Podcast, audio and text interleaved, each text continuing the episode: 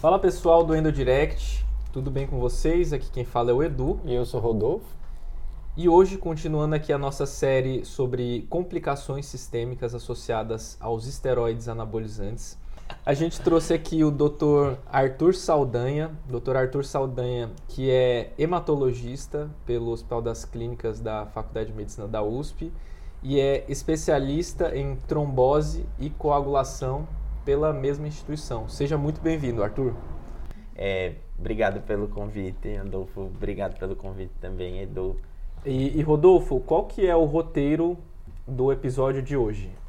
Falar um pouquinho rapidamente né, sobre os efeitos fisiológicos dos esteroides anabolizantes no sangue. O Arthur ele vai comentar um pouquinho como é que funciona a fisiologia e um pouco também da fisiopatologia. Já partindo para o segundo tópico, né, com relação à policitemia, qual seria o mecanismo fisiopatológico que os esteroides anabolizantes eles podem desencadear para o surgimento da policitemia nos pacientes que fazem uso e como manejar, consequentemente, essa complicação. Em seguida, iremos partir sobre os riscos tromboembólicos associados aos esteroides.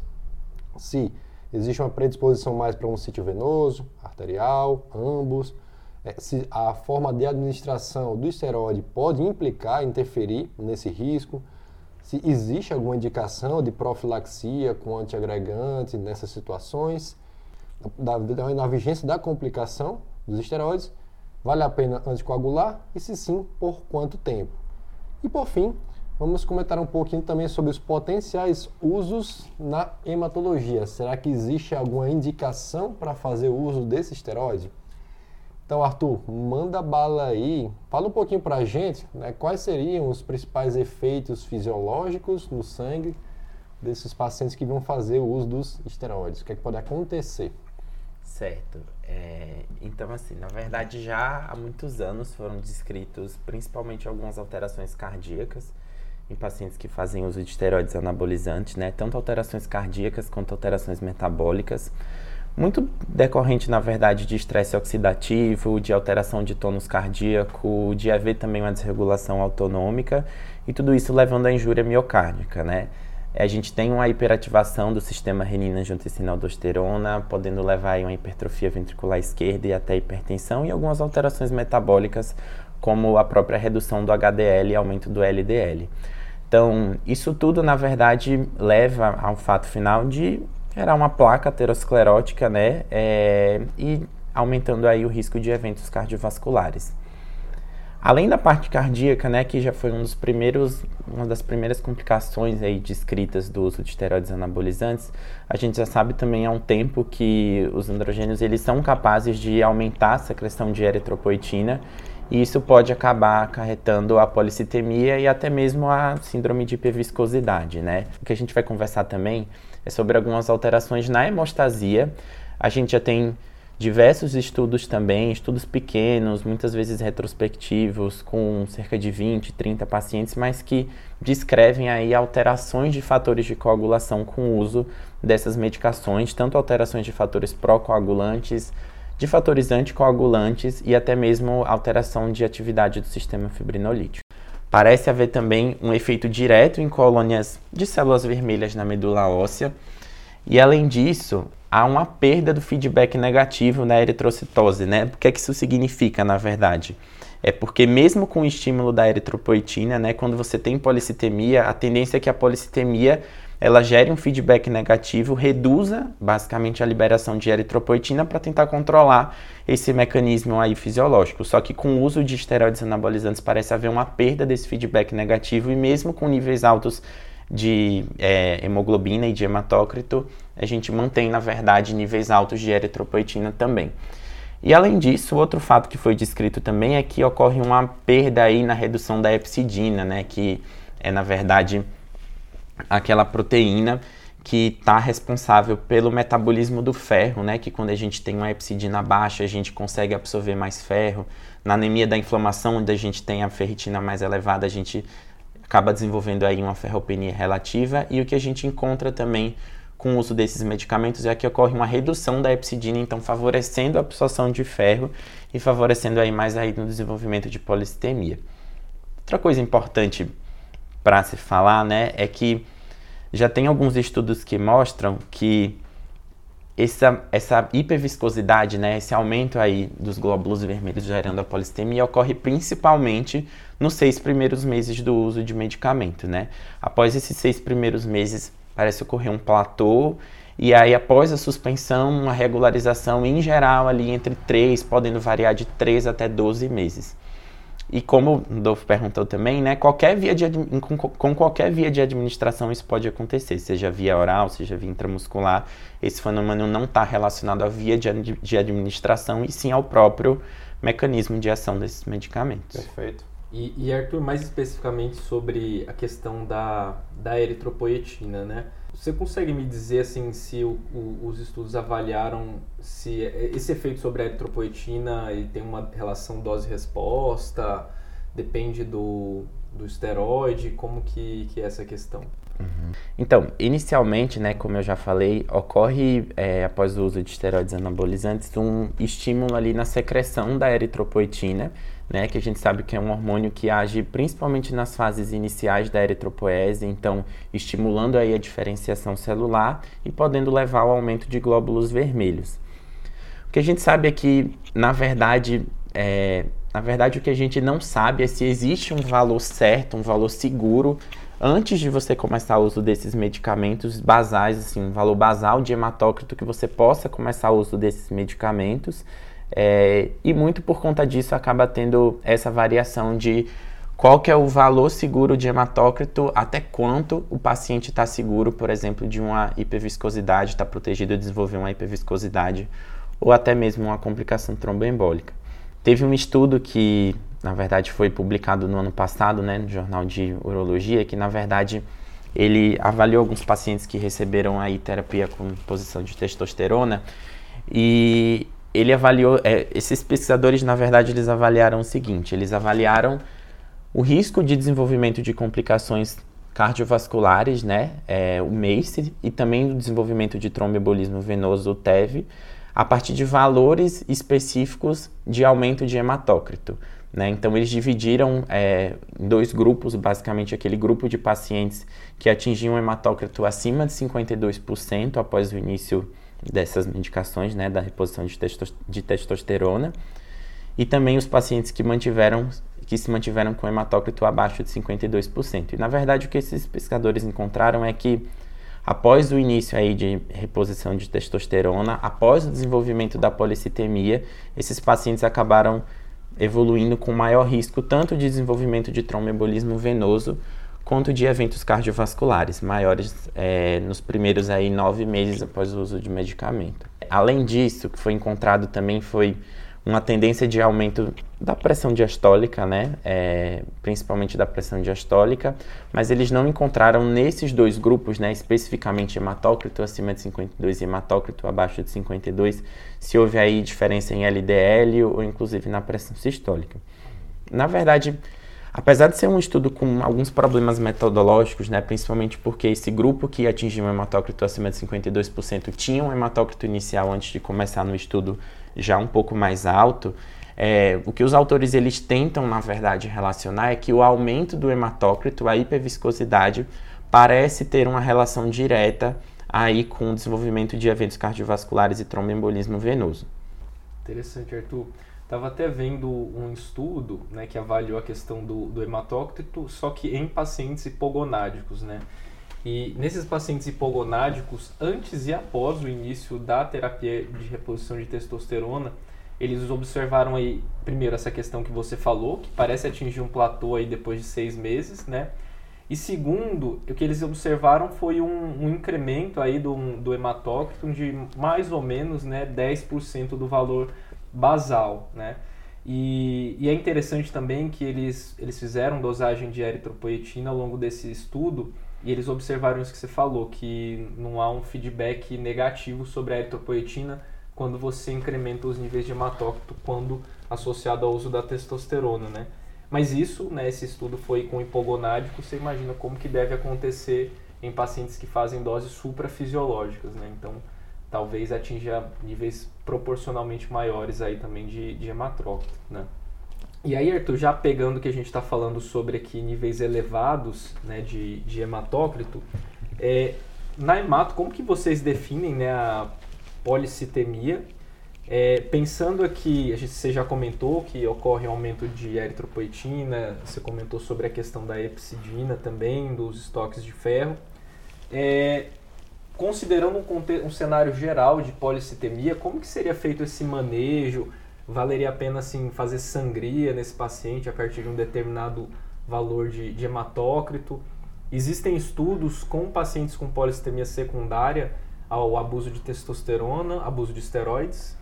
Certo, muito boa pergunta, Edu. Então, assim, na verdade, a definição de policitemia do ponto de vista hematológico mudou, na verdade, há alguns anos, né? Principalmente esses níveis eles foram reduzidos por conta do diagnóstico de policitemia vera, então a gente considera hoje, a princípio, um paciente com policitemia quando ele tem um hematócrito aí acima de 48 na mulher, uma hemoglobina acima de 16 e no homem quando a gente tem uma hemoglobina a partir de 16,5%, um hematócrito acima de 49%. A gente não tem, na verdade, dados específicos das policitemias secundárias, principalmente, do que é que deve ser considerado e valorizado aí como um grau de policitemia mais importante, né? É, alguns estudos eles citam até 52%, um hematócrito acima de 52%, um hematócrito acima de 54%. E isso porque a gente não tem dados na maioria das doenças com policitemia secundária de como você deve tratar esses pacientes, seja com sangria, seja com profilaxia primária com antiagregante para evitar fenômenos tromboembólicos, né? A princípio, para uso de esteroides anabolizantes, é considerado que deva se suspender a medicação, né, quando você atinge um hematócrito acima de 54%, né? Isso seria um motivo aí de suspensão da droga. E quando você tem um valor ali varia entre 48, 49 até 54, você deve a individualizar cada caso, né, em questão também de redução de dose de medicamento. E como eu falei também, não há evidência a princípio da profilaxia primária com aspirina em pacientes que desenvolvem polistemia durante o uso de testosterona ou esteroides anabolizantes, né? Então, a princípio, a recomendação é que seja suspenso, você reduza a dose e não comece uma profilaxia primária. Inclusive, a Endocrine Society pega esse gancho da hemato, que acima de 54% você tem que suspender, mas em outro cenário aqui no cenário de um hipogonadismo. Tá Exatamente. Tá Terapia reposição de doses hum. fisiológicas né, em pacientes hipogonádicos, né, bem diferente quando você está usando doses abusivas, doses suprafisiológicas. Arthur, e com relação a né, na polistemia, né, principalmente a polistemia primária, você faz também a terapia com a famosa sangria nos pacientes. Existe essa indicação também nessa polistemia secundária ao uso dos anabolizantes ou também é. muito uma zona nebulosa, não tem indicação? É uma zona nebulosa, é, a gente não tem recomendação para uso de anabolizante. Na verdade, o que eles citam é que nas policitemias secundárias você pode considerar a sangria, principalmente quando você tem um hematócrito acima de 54% com sintomas de hiperviscosidade. Então, sempre tentar relacionar ali com aqueles sintomas de hiperviscosidade, cefaleia, turvação visual. Então, se desenvolver os sintomas, você pode considerar a sangria, mas a princípio de uma forma profilática também não. E Arthur, bom, passando agora para um evento adverso que a gente se preocupa mais na, na prática clínica, né, que é o risco de trombose, né, trombose venosa, trombose arterial é, e embolia pulmonar. Como que fica essa questão do risco tromboembólico associado aos esteroides anabolizantes? É, existe indicação de fazer uma profilaxia, aí você já comentou né, em relação à policitemia, o mecanismo da trombose venosa é o, pela policitemia exclusivamente? Tem alguma interferência com fatores de coagulação? A gente tem alguma evidência nesse sentido?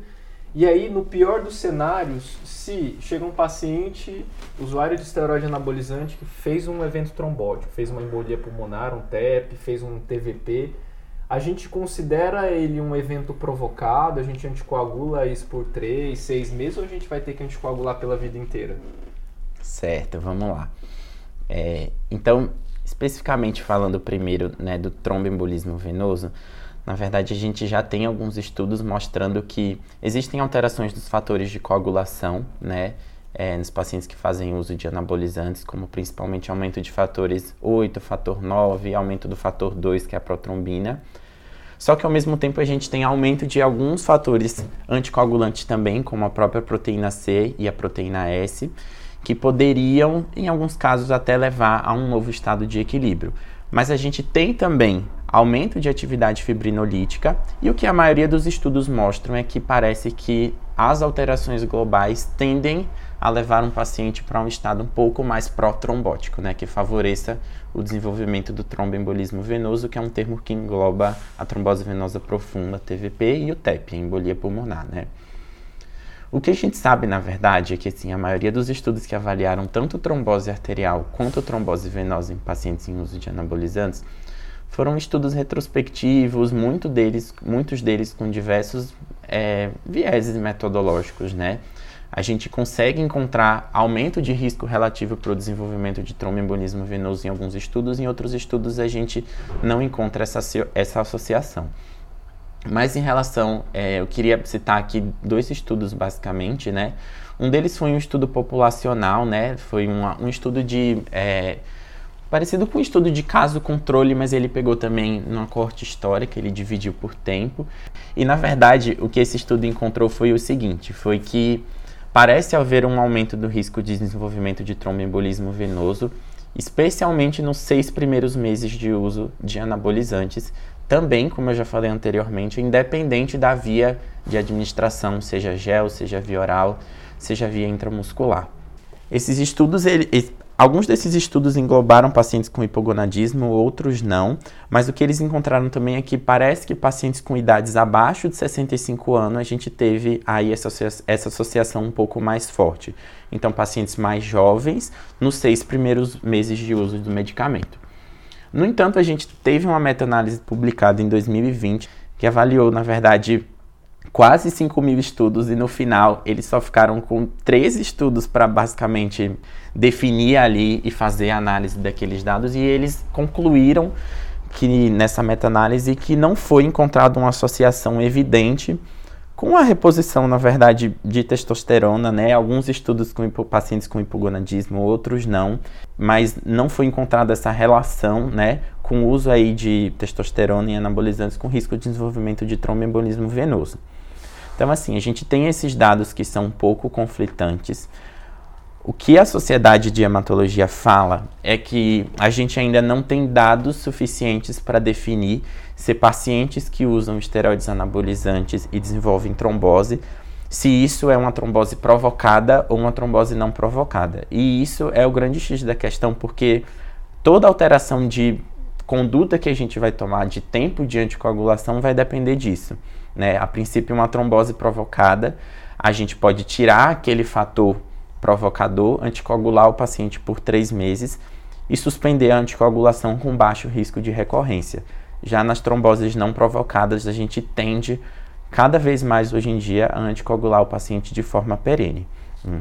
A maioria dos relatos que eu vi de próprios hematologistas é que, na verdade, você tem que individualizar cada caso, tentar juntar ali com outros fatores de risco. Alguns deles até falam que se foi o uso de um esteroide anabolizante que foi iniciado naqueles seis primeiros meses, talvez você tenda a considerar que foi um fator mais provocado pelo uso daquele medicamento, mas eles não conseguem fazer recomendações formais de tempo de anticoagulação. Inclusive, a maioria deles tendem a anticoagular o paciente por, de forma perene, né, por um tempo indefinido, mas a gente ainda, como eu falei, por conta desses dados conflitantes, a gente não tem aí uma recomendação que seja formal.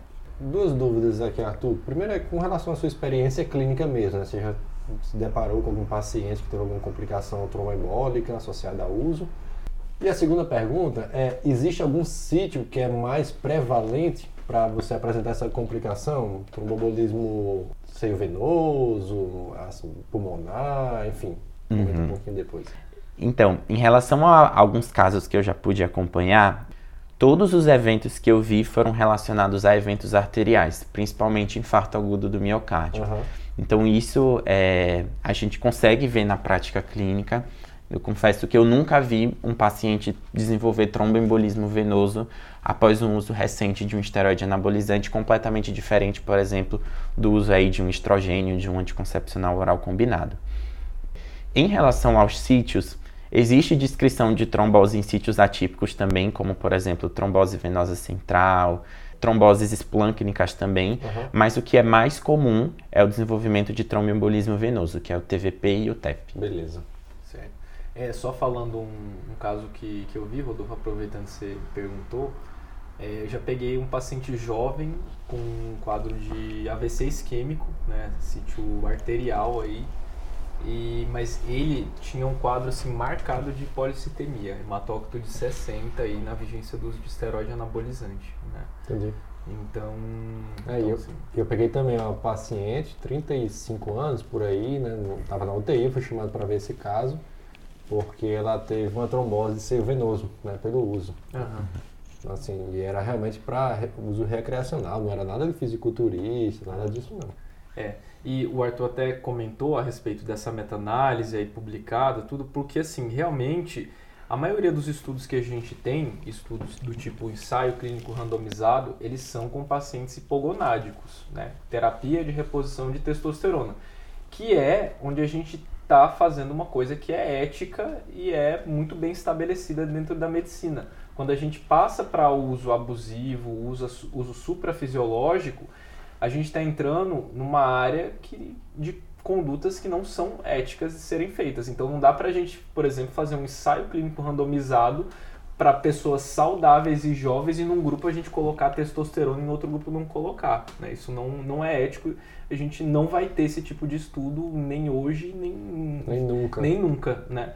Então, o que a gente consegue extrair dos dados dos estudos são principalmente estudos observacionais, né? às vezes coortes ou estudos ecológicos, que a gente observa essa população, né? essa população que está sobre o risco, o que, que acontece com ela ao longo do tempo, que por exemplo foi o estudo Harlem aí, que uma coorte prospectiva aí de pacientes acompanhados lá na Holanda, né?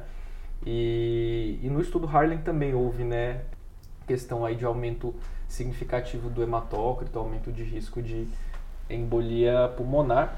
E mais recentemente, agora um ensaio clínico randomizado, que é o estudo Traverse, que foi publicado no New England agora em junho de 2023, né? Que também, obviamente, foi com pacientes hipogonádicos, terapia de reposição de testosterona e alto risco cardiovascular. E mesmo sendo uma terapia de reposição de testosterona, houve aumento do risco de embolia pulmonar no grupo que recebeu testosterona. Então aqui acende um red flag, né? é, para a gente pensar, se a gente está com um paciente com hipogonadismo usando doses fisiológicas, o nível de testosterona que esses pacientes chegaram foram níveis relativamente baixos, se a gente for considerar, né? A média ali ficou entre 300 a 400, 450, e mesmo assim houve aumento significativo no risco de embolia pulmonar no grupo que recebeu. Então, se a gente for aí extrapolar as, as, possibilidades, né? imagina o que acontece com pacientes eugonádicos recebendo doses suprafisiológicas de testosterona. Então a gente fica aqui né, também a, o nosso alerta sobre os riscos, né, que o Arthur muito bem falou, complicações hematológicas associadas a essas medicações.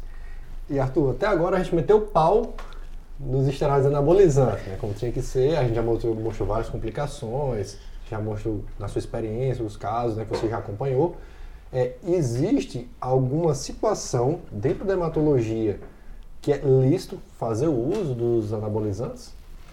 Então existe sim, né? na verdade existe um mecanismo fisiológico também do uso de anabolizantes, que é na verdade é, em relação ao telômero, né? O telômero que é aquela parte final que a gente tem no cromossomo, e o que a gente sabe é que o uso de testosterona acaba convertendo posteriormente em estradiol e que o estradiol ele aumenta a produção da telomerase, que é uma enzima que está relacionada ali na replicação celular e que previne o encurtamento do telômero. Né? O encurtamento desse telômero está relacionado a algumas doenças e ao desenvolvimento de algumas citopenias, como a própria anemia, em alguns casos falências medulares.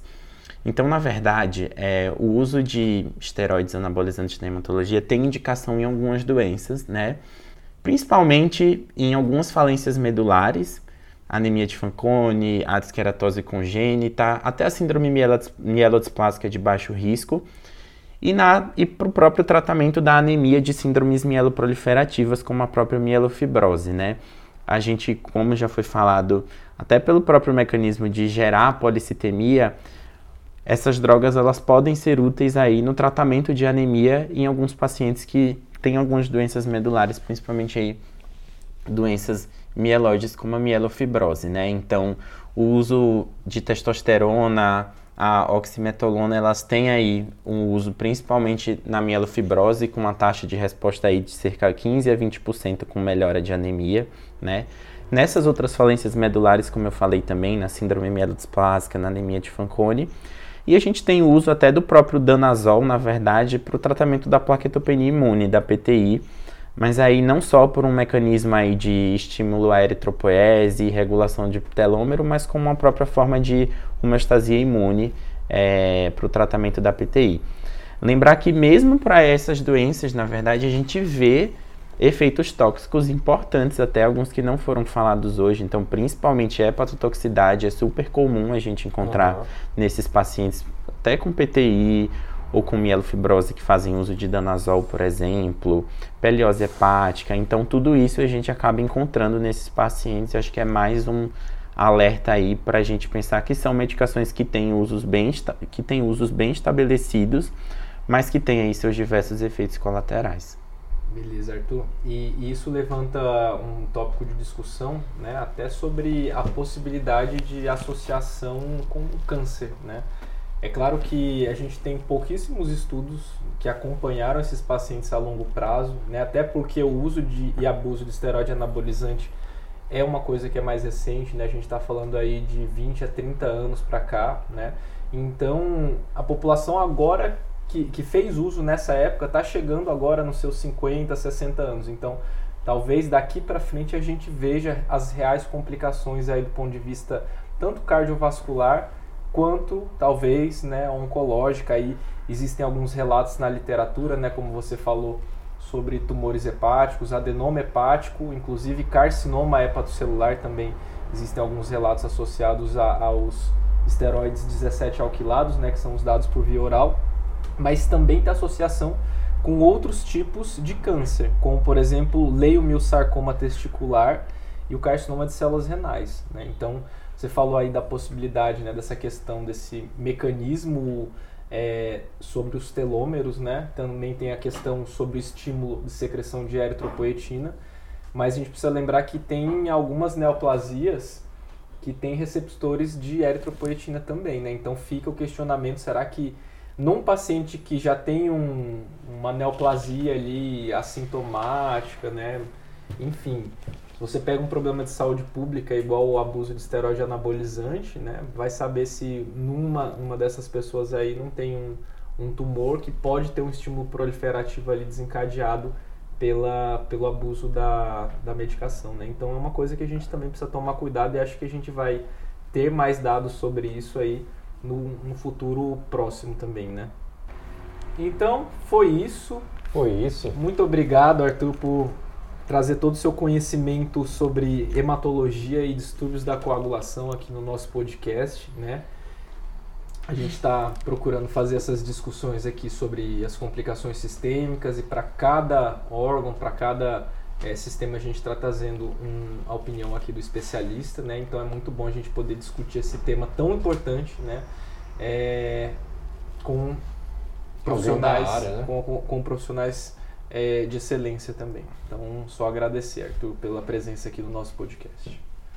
Eu que agradeço pelo convite, na verdade, né? É, eu queria só finalizar também falando uma coisa bem rapidamente, que na verdade, assim, a gente está falando de trombose arterial, de tromboembolismo venoso e da polistemia, que são principalmente esses efeitos que são mais descritos a curto prazo, mas lembrar principalmente que o tromboembolismo venoso é uma doença multifatorial, né? Muitas vezes a gente tenta procurar uma causa específica que tem que justificar o desenvolvimento daquele evento, mas a gente tem que avaliar principalmente outros fatores de risco cardiovasculares, a história familiar do paciente. Então, realmente, assim, eu acho meio bem difícil você prescrever um medicamento, por exemplo, com fins é, estéticos, para um paciente que, por exemplo, já tem uma história familiar importante de tromboembolismo venoso. Então, assim, eu acho que é muito arriscado, principalmente por conta desses dados que eu falei, né? De a gente encontrar alguns estudos que encontram associação, outros que não. Então, assim, acabar tentando deixar aquele paciente, né, livre desses fatores de risco que possam acabar desenvolvendo essas complicações. Então é isso, pessoal. Muito obrigado pela audiência. Não esqueça de avaliar a gente nas plataformas. Dá-lhe cinco estrelas aí pra gente. Segue a gente, arroba Endodirect. E até a próxima. Até a próxima, pessoal. Valeu. Valeu.